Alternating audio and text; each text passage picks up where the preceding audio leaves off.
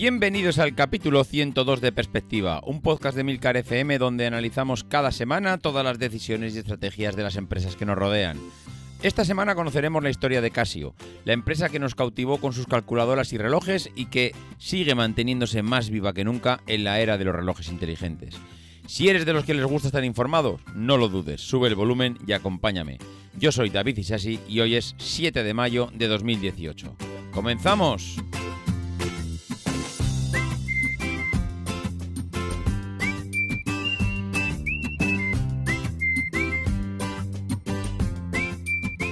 Muy buenas a todos, ¿cómo estamos? Pues aquí estamos, una semana más, capítulo 102 y hablando de una empresa que desde luego, si a más de uno y a más de dos nos preguntan tres, cuatro, cinco años después de, no sé, iba a decir, de que arrancó todo este boom tecnológico, todo este tema de, eh, no sé, los smartwatch, los wearables, todo esto, eh, todos estos dispositivos que llevamos encima y, que han hecho que empecemos a dejar de lado alguna que otras empresas y alguna que otra empresa que también ha quebrado, pues víctima un poco de, de estos nuevos tiempos. Si muchos de nosotros nos dicen, nos preguntan si Casio, Casio, que son esos, vamos, el que me diga que no conoce un Casio que no sea, que alguna vez en su vida no ha tenido uno, es que eh, no puede tener más de 15 años.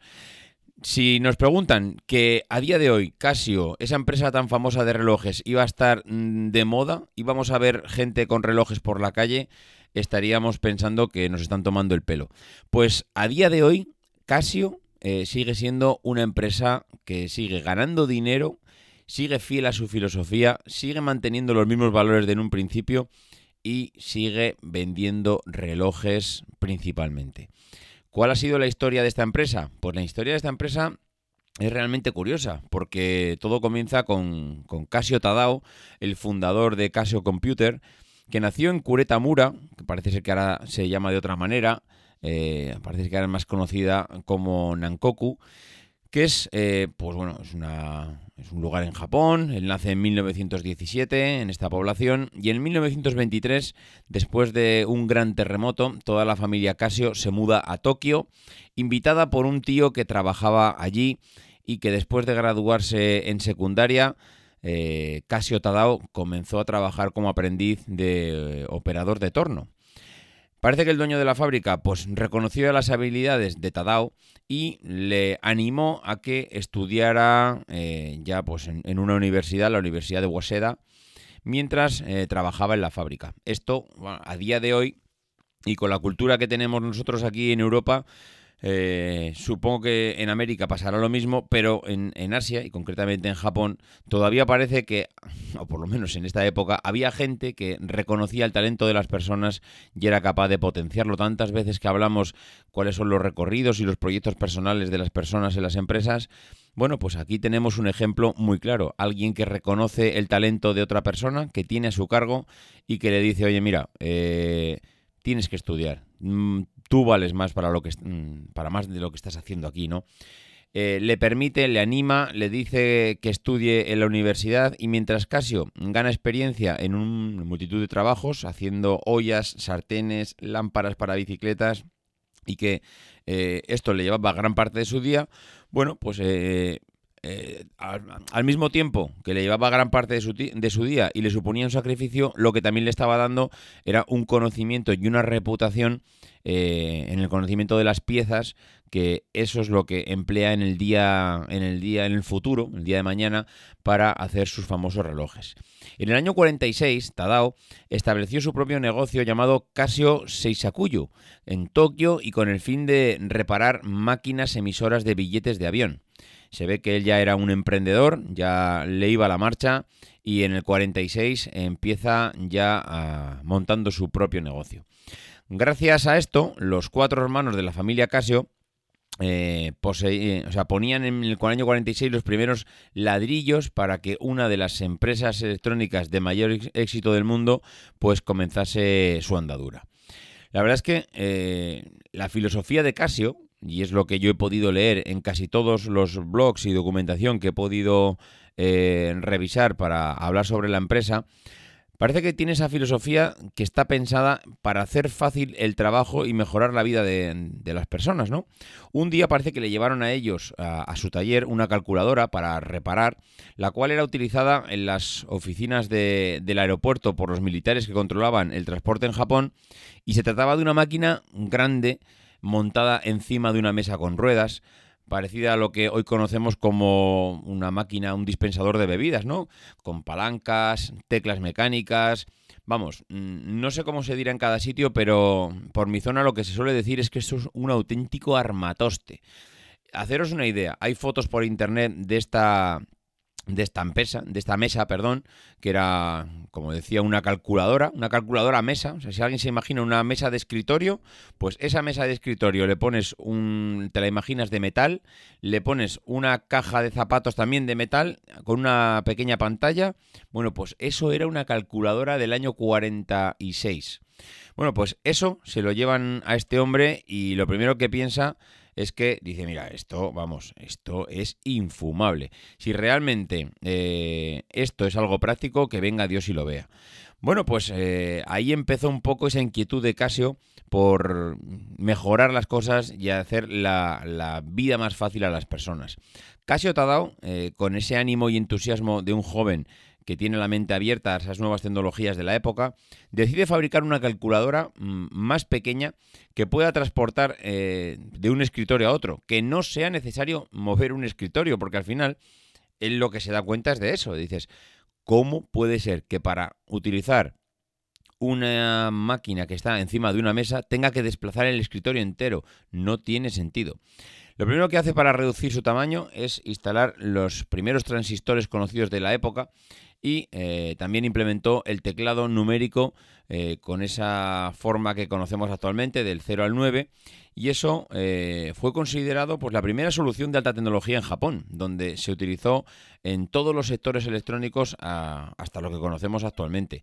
Fue una auténtica revolución. Hoy en día estamos muy acostumbrados a conocer y a ver y a manejar todo tipo de calculadoras electrónicas, cada vez menos porque los móviles las han apartado en cierto modo han apartado y han dejado de lado a esas calculadoras de mesa, de sobremesa que todo el mundo tenemos en casa, en las oficinas.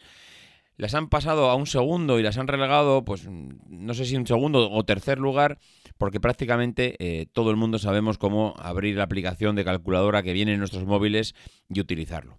Bueno, pues eh, este japonés instala eh, su primera fábrica de calculadoras en Tokio en el año 49 para atender esa demanda nacional en un país que estaba levantándose de esa Segunda Guerra Mundial y que eh, tanta necesidad había de tantas cosas. Se dio cuenta que los relojes de mesa eran muy fáciles de construir y que estaban además de moda y que podían funcionar con un pequeño cristal de cuarzo que al recibir ese impulso eléctrico de una batería emitían una señal electrónica cada segundo para mover esas manecillas convencionales que indicaban la hora. Él al final lo que va, si os dais cuenta, está hablando pues de calculadoras, relojes. Al final de lo que habla es de cosas que, como dice su filosofía, van facilitando la vida de las personas en el día a día. A finales del año 56, los hermanos deciden presentar eh, su ordenador en Sapporo sin embargo, en el camino hacia el aeropuerto, donde debe embarcarse esa máquina, topan con unas dificultades que, en ese momento no, pensaban. Un empleado del aeropuerto les eh, protesta por las dimensiones del aparato y se empeña en que desmonten la estructura, eh, desmonten la pantalla, desmonten el teclado. Eh, claro, cuando, cuando ah, estás hablando de que una máquina que va a ser presentada, no sé, por poner un símil, es como si vas a llevar a una keynote de Apple un, ordenador, el nuevo portátil y te piden en el viaje que, oye, eh, esto que llevas aquí, que estás facturando, que es, no, esto es un ordenador que llevamos para una presentación. Mira, pues desmóntamelo, desmóntamelo porque puede ser peligroso y necesito que me lo desmontes. Claro, aquello es una auténtica barbaridad. Eso mismo pensaron los hermanos de, de, de Casio cuando mm, les dijeron que desmontaran esa pieza, ¿no? Los hermanos se ponen malos, eh, lo que hacen es obedecer porque no les queda otra y eh, así lo que, lo que acaba pasando es que tienen que desmontar el aparato y cuando lo vuelven a montar no funciona. Poco después, los hermanos se vuelven a casa mm, destrozados y un representante de la compañía, una compañía Uchida Yoko, les hace una visita para mm, examinar el ordenador. Eh, parece ser que esta empresa, Uchida Yoko, eh, les encargó suministros a, bueno, a Casio y sus hermanos, por lo que mm, eh, digamos que confía en ellos y a pesar de ese fracaso del ordenador que no han podido eh, volver a montar con éxito, pues él les hace esa visita para ver exactamente qué ha pasado y confía en que si ellos decían que aquello era una máquina muy interesante, seguramente iba a ser así. Así, parece ser que esos siete años que habían invertido en desarrollar la máquina, pues valieron muchísimo la pena. Y Uchida Yoko obtiene los derechos de venta exclusiva en, junio del año 57. Eh, y así con esos derechos y con ese dinero que esta persona invierte, se funda la compañía, todos los hermanos, todos los hermanos fundan la compañía Casio, Computer eh, Limitada. Nombran presidente a su padre, a Shigeru, y a partir de entonces la empresa diseña y fabrica calculadoras basadas en, relés. Bueno, va pasando el tiempo y la empresa eh, empieza a ser reconocida por fabricar las primeras calculadoras en serie y ese reconocimiento pues les otorga, digamos, mm, eh, claro, un reconocimiento muy importante. Y en Japón empiezan a ser una industria eh, muy potente y ellos empiezan a ser, por, así decirlo, un referente de la, de la época, ¿no? Eh, ese mismo año se transcribe el nombre de la empresa al inglés y se fundaba Tokyo Casio eh, Corporate. Diez años más tarde, Casio asombra al público con la presentación de la primera calculadora electrónica de sobremesa con memoria y fue entonces cuando la empresa empezó también a darse cuenta de cuál tenía que ser el camino que les dirigiría hacia el éxito total. Y algo tan tonto, entre comillas, es algo súper importante para ellos. Y es que ese camino hacia el éxito pasaba por la miniaturización de los productos. Se dan cuenta que cuanto más pequeños hagas los productos, más transportables son, y cuanto más transportables son, más los van a utilizar las personas. Y al final ese es el camino que, empezaron a seguir.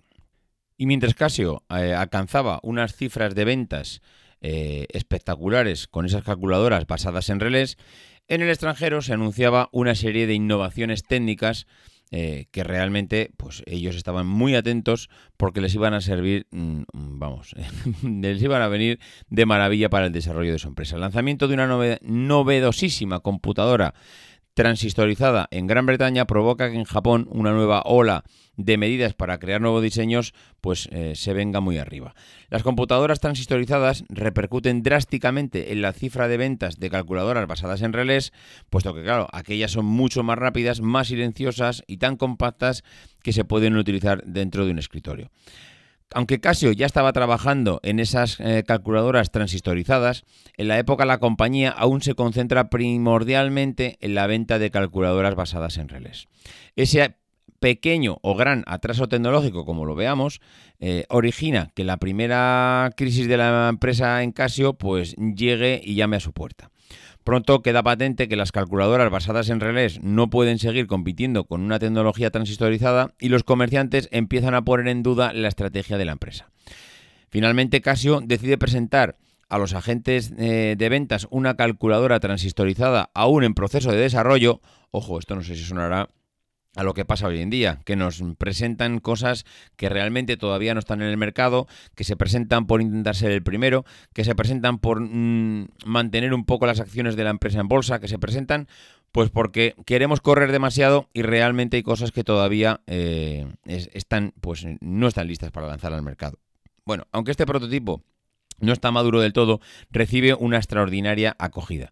A partir de ese momento, Casio se concentra en el diseño, de calculadoras transistorizadas y es en el año 65 eh, cuando concluye con el modelo 1. Esta calculadora, con su novedosísima función de memoria, se acoge pues muy bien en el mercado y la empresa empieza a recuperarse de su crisis.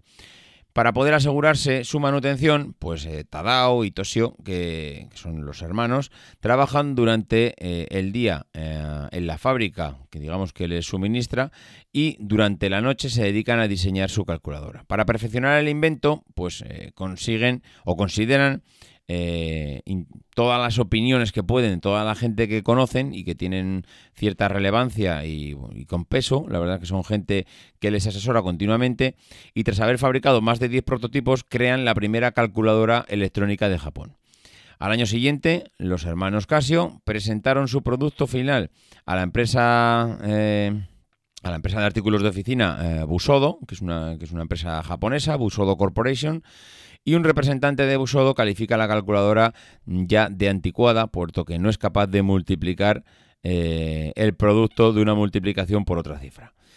Casio se convierte eh, en uno de los primeros fabricantes de relojes y Casio empieza a fabricar relojes que daban mucho, mucho más que la hora. Ese es el salto que, que, dieron, yo creo que más importante de la empresa. Pasar de fabricar calculadoras a fabricar relojes. En el año 76 crea un reloj digital de pulsera con 10 funciones adicionales.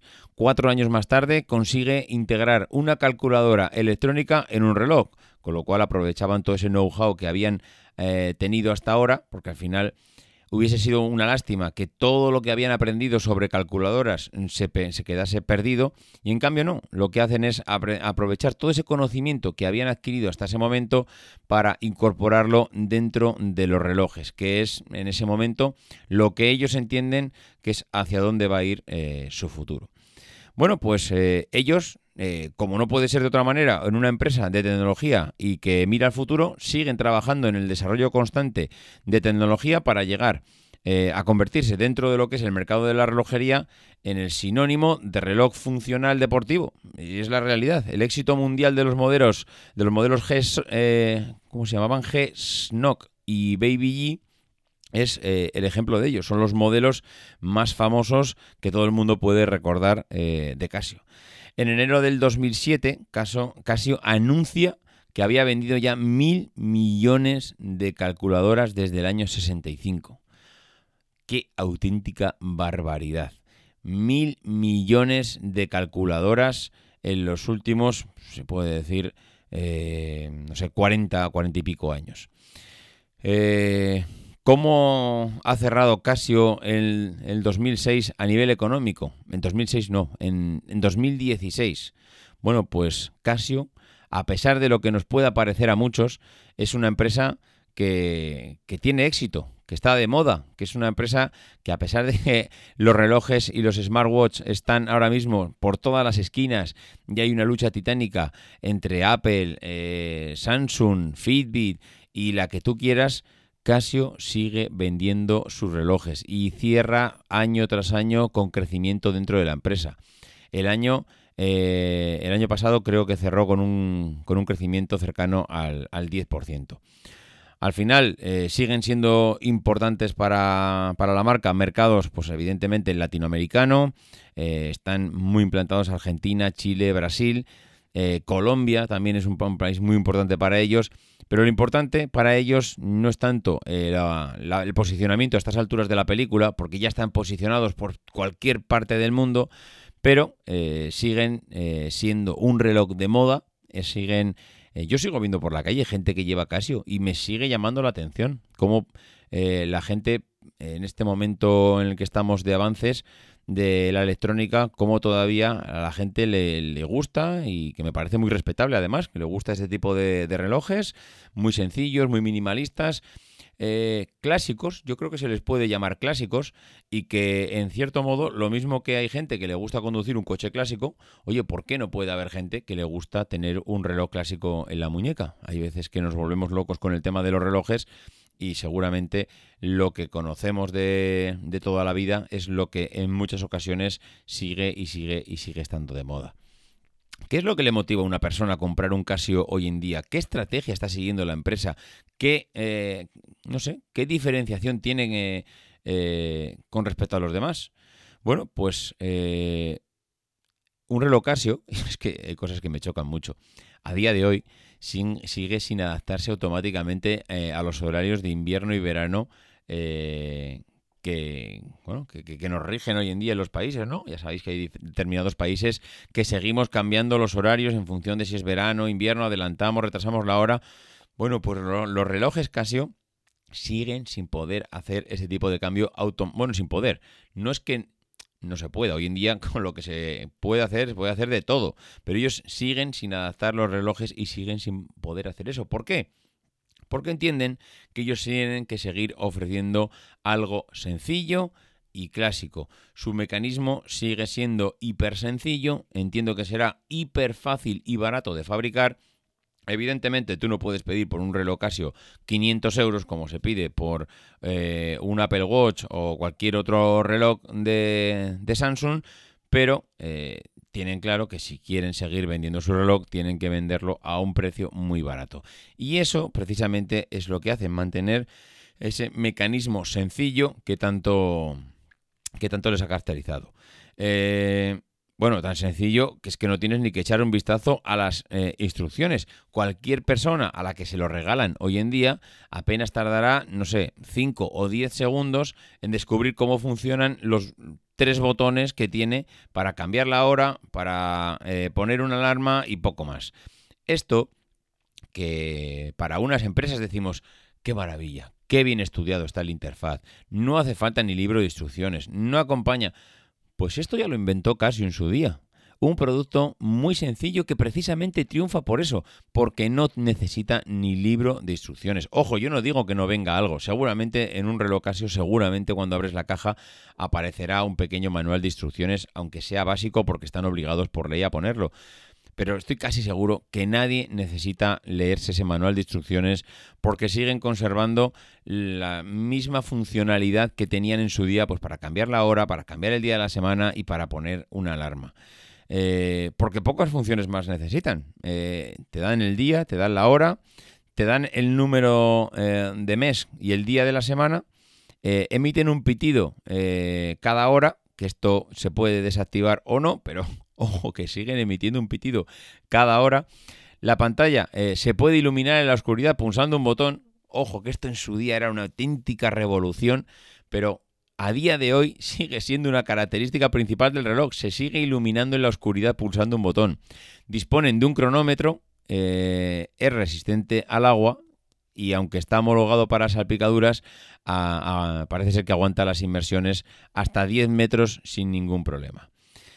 La verdad es que es espectacular cómo el producto es tan básico, tan básico tan básico que a la vez eso precisamente es lo que le hace seguir estando a, día de hoy como punta de lanza eh, de los relojes, digamos, no inteligentes. Pues eh, hasta aquí lo que, lo que, digamos, esas características, pero sigue habiendo cosas que aunque parecen y pasan ya desapercibidas, para la gente sigue siendo importante. Eh, la duración de la batería es una de ellas. La duración de la, batería, de la batería, de la batería dura siglos. Comparado con lo que hoy eh, estamos acostumbrados, pues es que estamos acostumbrados a cambiar o a recargar todos los dispositivos que tenemos eh, varias veces, pues la batería de la batería de Casio sigue durando, vamos, una auténtica barbaridad y le dejan pues al conejo de Duracel a la altura del betún. Eh, siguen siendo un icono, la verdad es que siguen siendo un icono, a la gente le siguen gustando y es que además le siguen gustando porque han formado parte de las, digamos, de los momentos más importantes de nuestras vidas. Eh, estos relojes han aparecido en películas como Terminator, Regreso al Futuro, Alien, La Mosca, Robocop. Eh, han sido una parte importantísima de nuestras vidas y los tenemos con nosotros mm, porque realmente nos aferramos a ese momento, eh, a ese pasado y, nos gusta precisamente ese clásico. Nos gusta sentir ese o, o, degustar ese sabor a clásico cuando los vemos en nuestras muñecas.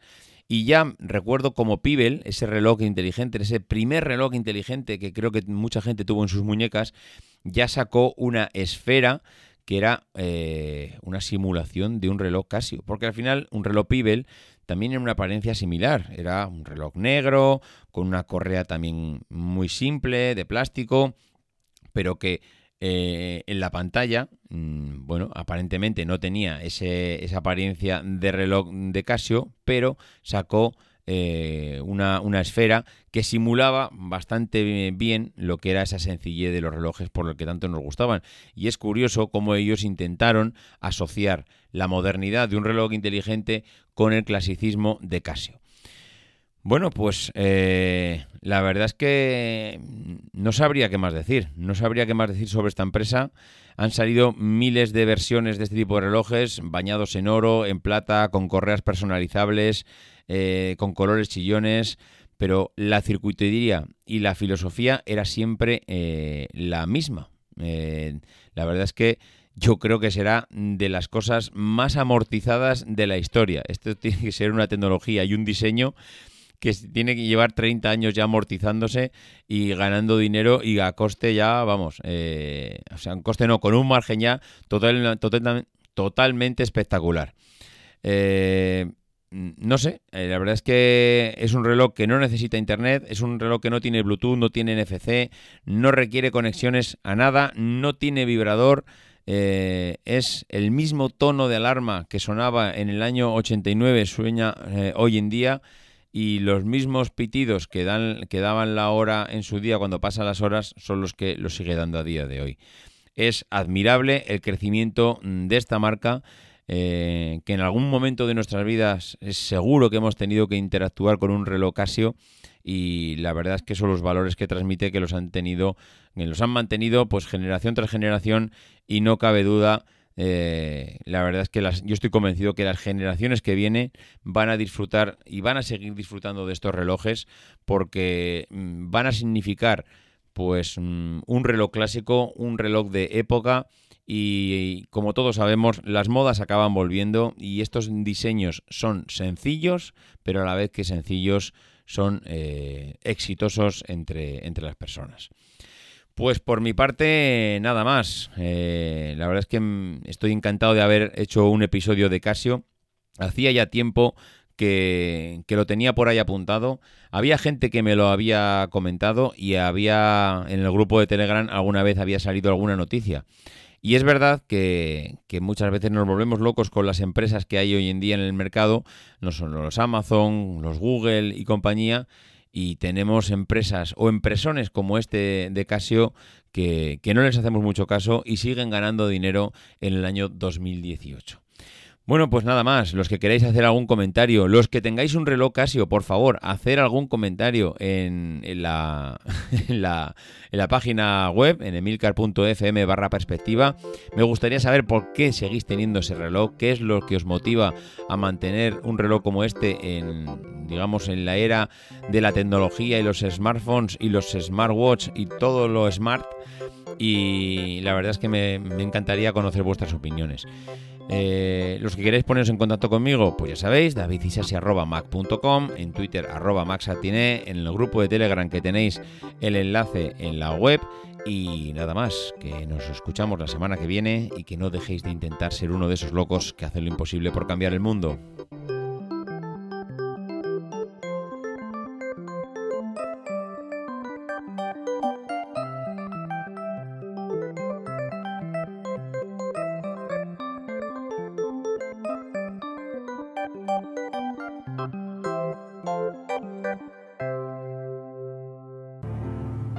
Because the people who are crazy enough to think they can change the world are the ones who do.